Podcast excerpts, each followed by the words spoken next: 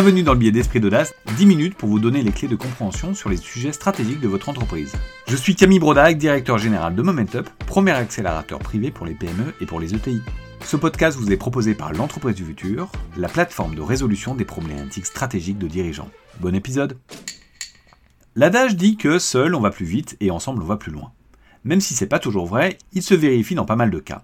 Chaque semaine, plusieurs créations de co-entreprises sont annoncées. Populaire dans certains secteurs afin de mutualiser des investissements lourds ou alors faciliter son implémentation dans certains pays, la co-entreprise s'adresse à tout le monde, à tout moment, peu importe le secteur d'activité, la taille des entreprises ou l'objet de la collaboration. La co-entreprise, qu'est-ce que c'est? Qu'est-ce que ça pourrait apporter à votre entreprise? Quelle forme? Nous allons essayer de vous donner quelques clés sur les intérêts et sur les différentes structurations.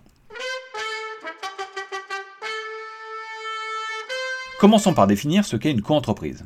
Au risque de vous décevoir, il n'existe pas vraiment de définition de la co-entreprise ou de la joint venture, ou JV, si ce n'est qu'il s'agit d'une entité co-créée par plusieurs acteurs afin de collaborer dans un projet économique commun. L'absence de définition fait que le terme est très large sans que l'on précise s'il y a personnalité morale ou non, ou s'il y a une durée de vie ou non. Dans ces co-entreprises, les acteurs apportent des moyens, des fonds, des compétences, des technologies, etc.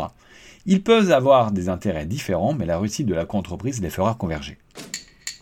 Maintenant, pourquoi créer une co-entreprise? Bonne question. Nous avons traité dans un précédent billet du capital investissement d'entreprise en expliquant qu'une entreprise investissait dans une start-up pour quatre raisons. Les gap fillers afin de sécuriser l'amont de sa chaîne de valeur, les accélérateurs afin de dynamiser l'aval de sa chaîne de valeur, les explorateurs pour explorer ces marchés de demain, et les créateurs d'écosystèmes pour s'intégrer dans un écosystème. Les raisons stratégiques d'une création de co-entreprise sont assez similaires, même si elles ne sont pas exactement les mêmes. Pour la partie gap filler, c'est-à-dire en amont de la chaîne de valeur, là on va plutôt s'allier avec un acteur en amont de sa chaîne de valeur afin de capter plus de valeur que l'on aurait pris dans une pure relation commerciale, ou également de participer à des investissements lourds. Sur le sujet chaîne de valeur, on peut aussi parler d'alliance entre pairs afin de mutualiser des investissements, par exemple le groupe Carte Bleue, qui a été fait par des grosses banques françaises, qui avaient un enjeu commun. On parle ici de coopétition, c'est-à-dire la coopération entre concurrents. Ensuite, les accélérateurs business. On va ici avoir deux sujets différents. On va pouvoir dynamiser l'aval de sa chaîne de valeur avec des acteurs capables de verticaliser ou distribuer notre offre dans un secteur qu'ils maîtrisent, ou alors capter de la valeur en aval. Citons quelques exemples. D'abord le cas de Mission RGPD. Lorsque le RGPD est arrivé, comme toute méga tendance exogène, des opportunités business sont apparues, mais qui pour la saisir correctement et rapidement? Plusieurs entreprises se sont interrogées sur la digitalisation du RGPD car, en effet, la gestion du RGPD, c'est du process et le digital est parfait pour ça. Donc il y avait de la place pour une legal tech. Le cabinet d'avocats Simon Associés et l'éditeur de logiciels Visiative ne pouvaient pas saisir cette opportunité individuellement ou avec difficulté, tant la marge du digital pour l'un et celle du droit pour l'autre était haute. Un mariage de raison a permis de voir émerger un éditeur de logiciels ultra pertinent sur ce segment. On peut également citer AirPro, Albea et Chanel qui se sont unis pour créer AirPro 3D Factory, une entité spécialisée dans l'impression 3D de série. AirPro apportant sa connaissance et son expertise en impression 3D, Chanel et Albea leur expertise produit et packaging. Ce qui est intéressant ici est de voir que les intérêts des différents acteurs sont différents. Albea et Chanel vont sécuriser l'amont de la chaîne de valeur, et AirPro va accélérer l'aval. Toujours dans l'impression 3D, citons AddUp, la co-entreprise entre Michelin et FIV, spécialisée dans l'impression 3D métal. Michelin avait développé une technologie, mais avait besoin d'une alliance avec un expert pour la partie industrialisation et commercialisation de la technologie. FIV a été le bon partenaire afin de porter ses fortes ambitions. Notons un dernier exemple, CFM International, qui est une co-entreprise entre la société américaine General Electric et la société française Safran Aircraft Engine, cette JV a été créée en 1974 pour développer et commercialiser la série de réacteurs d'avion CFM. Ici, chaque participant apporte son savoir-faire pour développer et commercialiser un produit. Aujourd'hui, cette JV est un leader sur son marché et a produit plus de 30 000 CFM56 à ce jour et son successeur LEAP s'annonce comme un best-seller. Autre intérêt, l'international. En effet, se déployer sur un nouveau territoire est souvent risqué, tant la méconnaissance des écosystèmes, contraintes régionales et souvent l'accès aux clients peut être important. Cette alliance internationale permet de réduire les risques, d'aller plus vite et d'avoir une acceptabilité plus rapide tant par les autorités que par les écosystèmes business. Une co-entreprise permet ainsi de réduire le risque de l'internationalisation. Notons que certains pays interdisent que des sociétés soient détenues à 100% par des capitaux étrangers. Ensuite, on a les démarches exploratoires.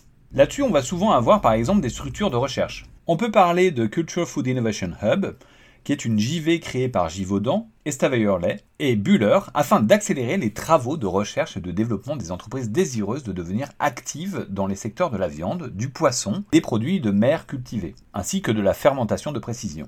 Cette partie est hybride avec un gap filler car il y a mutualisation d'efforts, mais c'est très orienté exploration des marchés de demain. Enfin, on a l'intégration dans un écosystème. Là, on a des entreprises qui souhaitent mettre en mouvement un écosystème dont elles bénéficieront.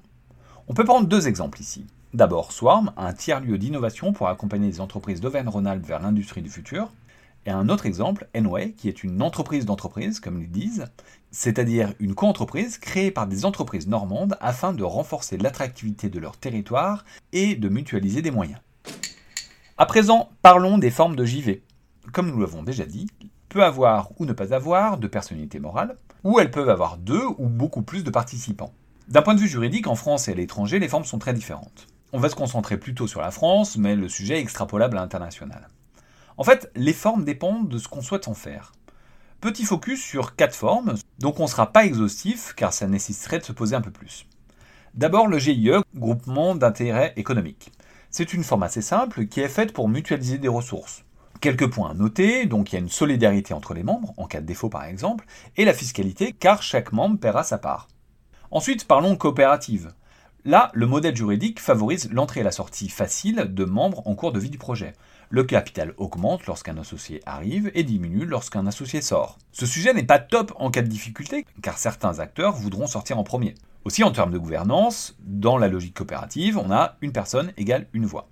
On peut noter des belles coopératives comme le groupe Up, ex-chèque de Genet, ou la société de jouets Moulin Rôti. Ensuite, on a les associations. Là, on va vite l'écarter, car une association n'a pas vocation à générer du bénéfice, et surtout, la propriété intellectuelle créée ne pourra pas être cédée à un de ses membres. Enfin, et c'est ce qu'on préfère, c'est la société.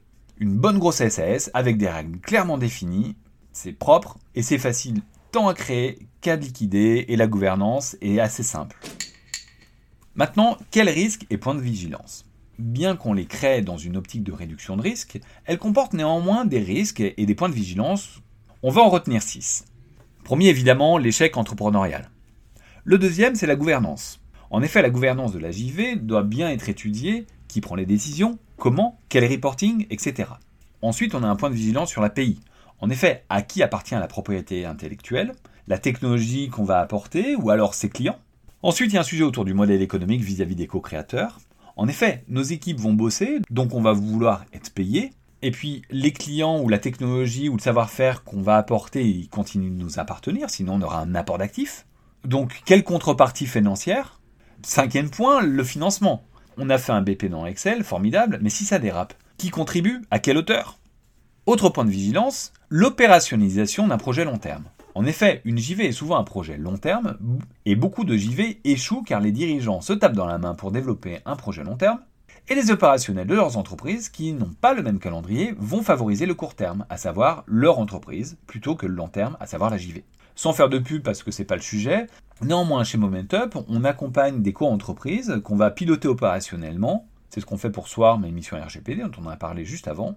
Les avantages sont multiples parce que l'intégration d'un tiers permet d'avoir un tiers indépendant pour piloter l'activité opérationnelle de la société, fluidifier les échanges car le tiers va avoir comme seul intérêt la réussite de la JV et non les intérêts court terme des uns et des autres, et parfois vous permettra de déconsolider des innovations.